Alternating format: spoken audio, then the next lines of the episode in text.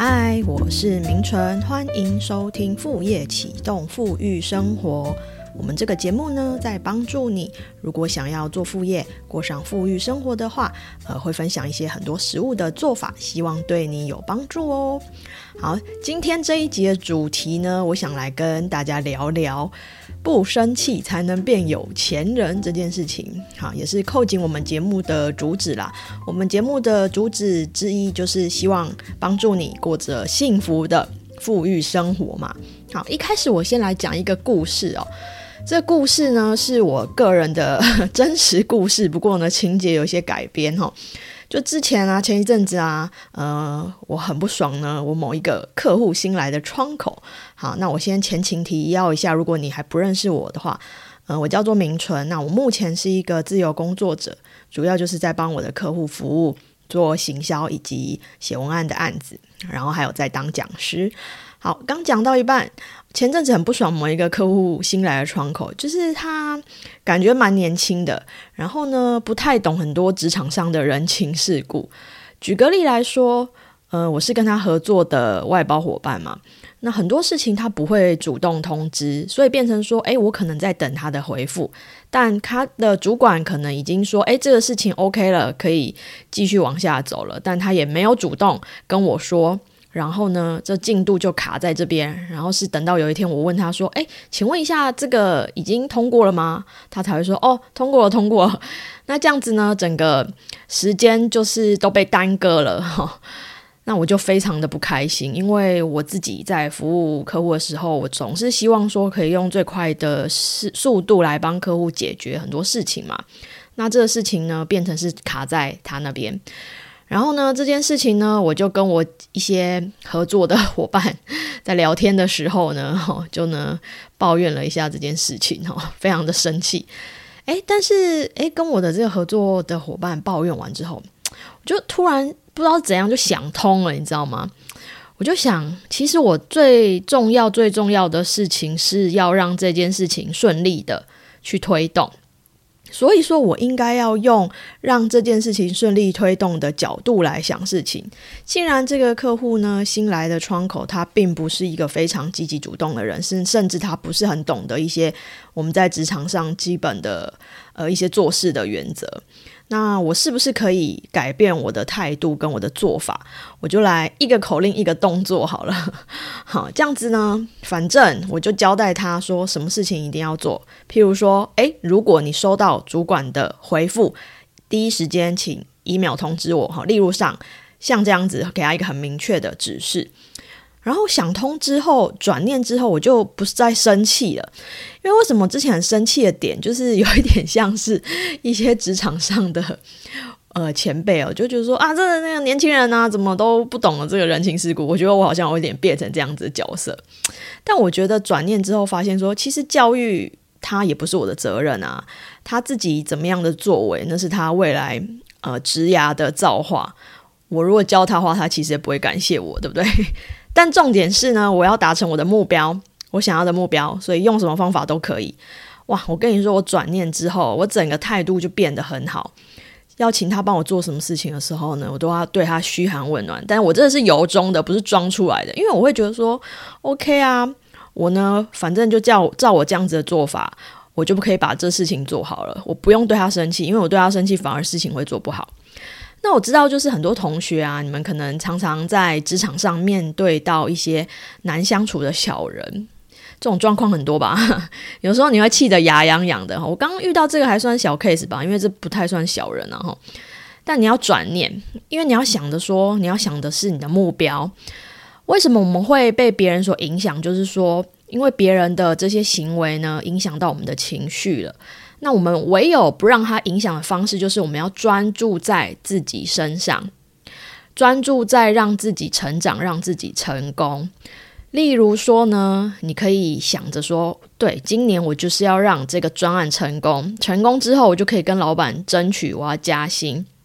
然后你要把你的焦点都放在这件事情上，所以说呢，你现在全部脑脑袋里面想的就是说，你这件专案要怎么成功，你就自然而然不会容易去被那些职场的小人所影响。那有一句俗话说嘛，上班好同事，下班不认识。好，这样你的心情就很美丽了哈。那有一个书名啊，我跟大家分享，有一有一本书叫做《当你又忙又美，何惧患得患失》。对，所以，我们呢，如果专注在我们职场上，我们人生的目标，其实那些小人呢，你就很自然而然的会去忽略他。好，那我有了这个故事之后呢，诶，我就想要把这个概念分享给各位听众朋友，就是说，真的，我们不要生气才能当有钱人。那刚好我最近看到一本书啊，这本书是日本的呃作家写的，那他有出中文版，嗯，他的名字叫做《不生气之后变身有钱人》。诶，我觉得还蛮有兴趣的哈，他也是一个算是。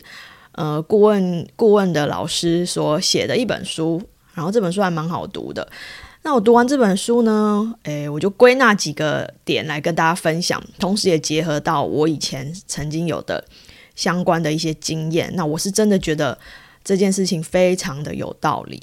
如果说呢，你很容易被呃情绪影响，特别是愤怒的话，那么呢，对我们的生活跟工作都不太好。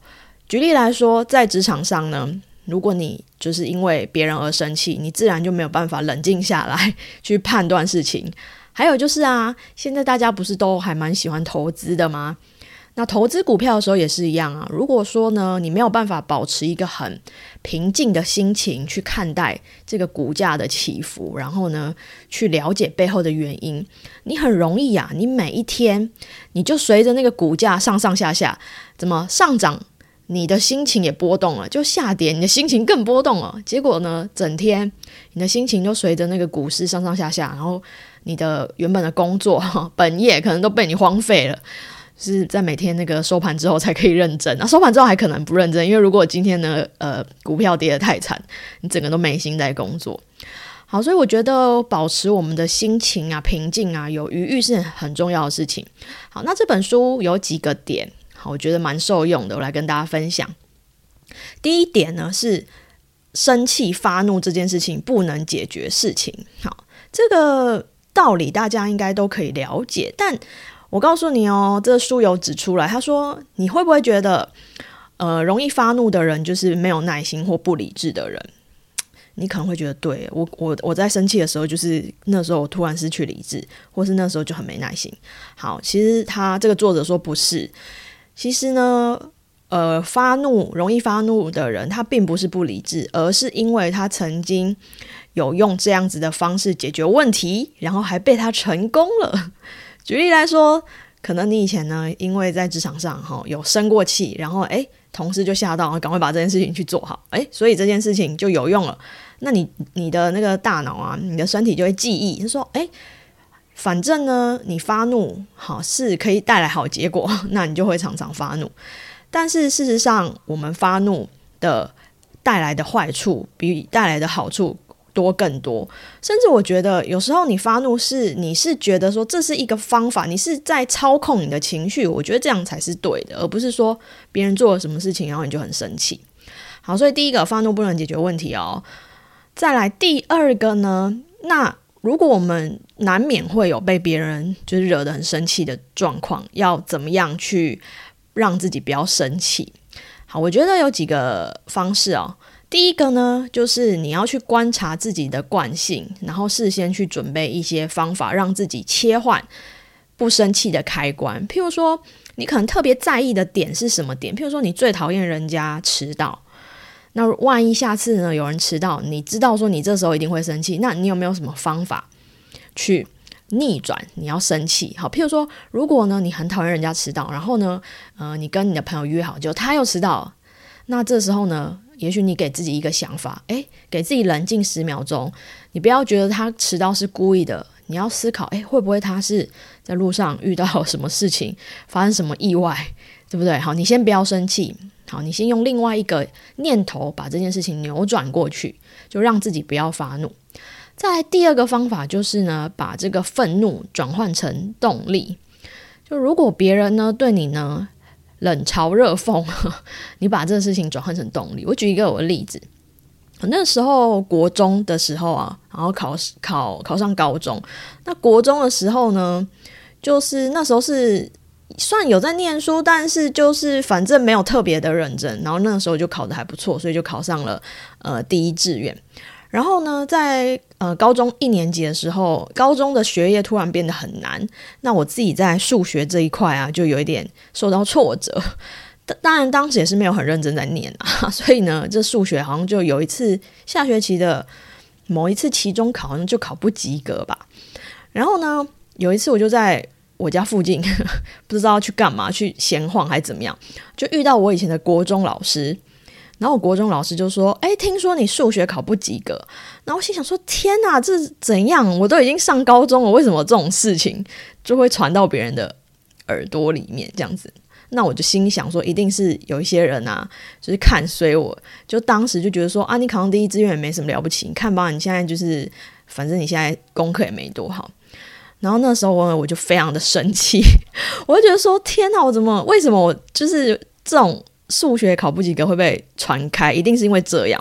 然后我就很生气，我就觉得说，不行，我不能让那些看扁我的人呢，就是让他们得逞。所以呢，那时候升高二的时候呢，我就自己去找新的补习班，就自己让自己换了一个新的补习班。然后我就觉得，哎，这个老师应该比较适合我。然后我就跟我爸说我要换补习班。那那当然，我就爸我爸妈一直对我都很好，他们就觉得说 OK 啊，反正你自己决定就好。然后就换去那补习班。然后我就很认真的在认真念书。然后那时候还就是都会留在学校图书馆念书。然后因为高二的时候呢，我的成绩就还算是蛮稳定的，有提升。然后到高三的时候，大家就想说要选大学的志愿嘛。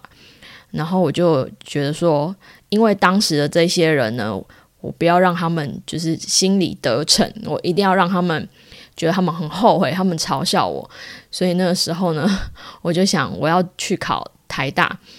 然后我就跟我爸妈说。我如果考不上台大的话，我就重考别间学校，我都不要念，我就只要考台大。所以那时候就非常非常的认真，在在念书。那当然后来就是如愿的考上了这个心目中理想的台大。那我觉得这故事也跟你分享，就是说。有时候啊，别人的一些嗯，对你的一些不好的言语，我们可以把它转换成动力。我们不要对他们生气，因为对他们生气也没有用。但我们可以把它转换成一个动力。然后转换成动力之后，当你达成某一些成绩之后，其实你就可以把这个动力转换成一个感谢的心情。就是要不是因为那些当时看衰我的人。我怎么会考上台大呢？对不对？好，所以我觉得我一直以来都这这件事情都做的蛮好的，就是把别人的这种对你看不起的心情转换成一个动力。好，所以这个就是我分享给你第二个呢，可以让自己不要发怒的方法。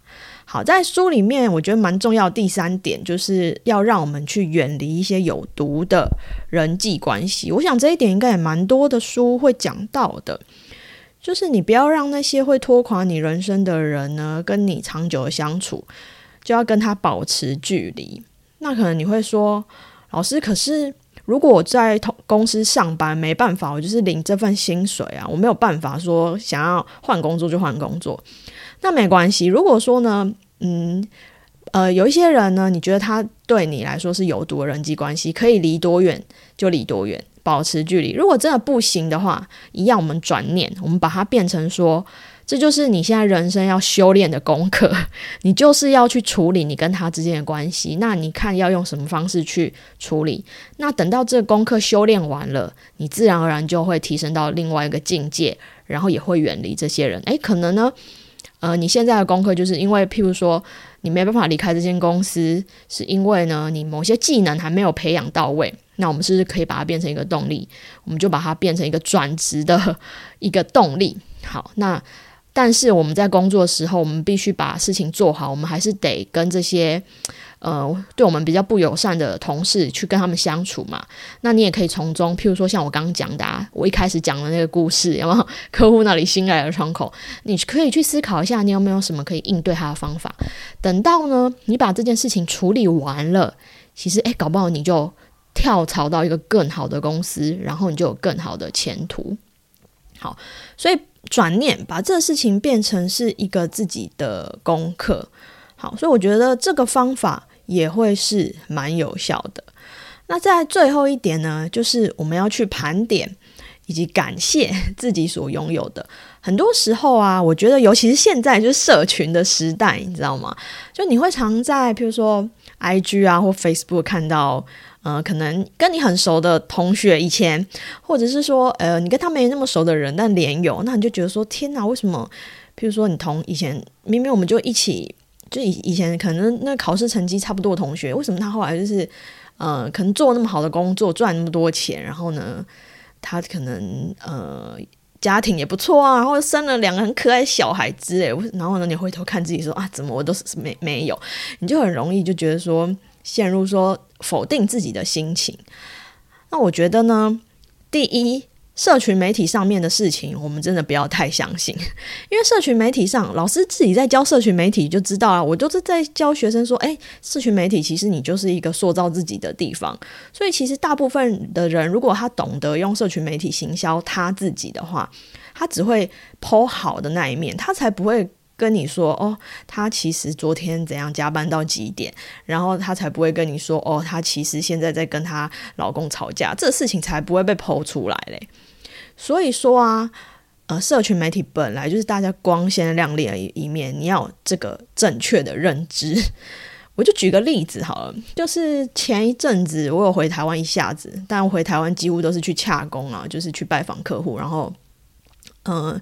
呃去呃找我以前的这个很照顾我的长辈，然后我还记得有一次呢，有一天我跟我以前很照顾我的一个呃长辈约，然后去他家，然后我们就聊天，他就说：“哎，你记得以前那谁谁谁？”我说：“我记得啊。”我说：“他最近好像去哪里玩哦？他还有邀我，就是按他一个新的粉丝团赞。那因为那个前辈他年纪比较大，他比较没有在玩社群。他说：“真的？”我说：“真的，你可以看。”他说：“好，那我看一下。”然后呢？隔一天，这前辈就打给我，说：“哦，我跟你说，我有看到他新的粉丝团，我有去帮他按赞哦。”这样我说：“哦，好。”然后再隔一天，这前辈又打给我，他说：“哎，你知道吗？我按完赞之后，结果他就突然传来给我啊。”我说：“怎么了嘛？”他说：“他就跟我说，他最近过得很不好啊，怎么样，怎么样，怎么样。”然后我就说：“哈，可是他不是在他的那个新的粉丝团，就一直说哦，他出国去哪里去哪里。”他就说：“对啊，好。”然后我就觉得哇，这就活生生的例子，活生生的见证发生在我的生活中。好，所以呢，社群上面的东西，奉劝呢，你不要看太多，你可以看老师的粉丝团就好，会教你很多东西。但别人呢在炫耀的东西呢，你就不用把它太当真。那我觉得很重要的一点是，我们先盘点自己所拥有的，你不要觉得说哈，自己什么那个也没有，那个没也没有。譬如说，假设你现在有一份工作。那就很好啦。你知道世界上最好的工作是什么工作吗？最好的工作就是老板会准时发薪水给你的那个工作，那就是一个最好的工作。你至少有一个稳定的薪水，你不用担心说，诶，下个月会没有薪水，对不对？至少会这样。或说，诶，老师，那我自由工作者，那你有时间呐，对不对？你别人不能做的事情，你有很多时间可以去做。所以你要先去盘点自己已经拥有的事情。那至少呢，哇，你可以平安无事活到这个年纪，不就很值得感恩了吗？对不对？就是爸爸妈妈呢 养你到这个年纪，所以先盘点感谢自己所拥有的，然后呢，我们再去思考说，诶，那我们可以怎么样让自己变得更好？好，你先不要急着说拿别人的成就否定自己。先盘点自己所拥有的，然后最重要的就是你要去感谢。我觉得感谢这本书里面也有提到，我觉得这也是我常常在做的。就是如果你会懂得感谢的话，它会是一个很好的正向的能量的一个循环。你懂得感谢别人，那嗯，你不会把很多事情当做理所当然的话呢，那其实别人如果受了你的帮助，他同样也会来感谢你。盘点跟感谢自己所拥有的，然后我们再去追求。诶，新的一年我们想要呃做到什么东西？你想要开始一个新的副业吗？你想要开始一个你自己新的兴趣的 IG 吗？或者你想要录 Podcast，想要拍 YouTube 吗？都很好啊，好吧？好，所以说我们今天这一节节目在跟你分享，不生气才能变有钱人。我是真的觉得很有道理。而且呢，重点不是要变有钱，是我们除了变有钱，我们还要变成一个幸福的有钱人，对不对？有很多有钱人不一定说很幸福啊，哈，我们要变成一个幸福的有钱人。好，跟你互相呢期许，我们一起往这个方向来努力。好，那在这个节目的最后呢，也稍微宣传一下，我在三月份呢会办两个线上的免费的讲座，那一个是跟呃如何用销售力。呃，夺回你对工作以及生活的主导权。好，那另外一个就是我们这节目一直在谈的副业启动的一些方法。那如果你有兴趣的话，这两个活动都是完全免费的，但是需要事先报名。那就请你到呃我们下方的这个资讯栏去填写报名的这个资讯，哈，你就会收到讲座的呃观看的连接喽。好，那我们今天的节目就到这边，希望对你有帮助哦。那我们下次见喽，拜拜。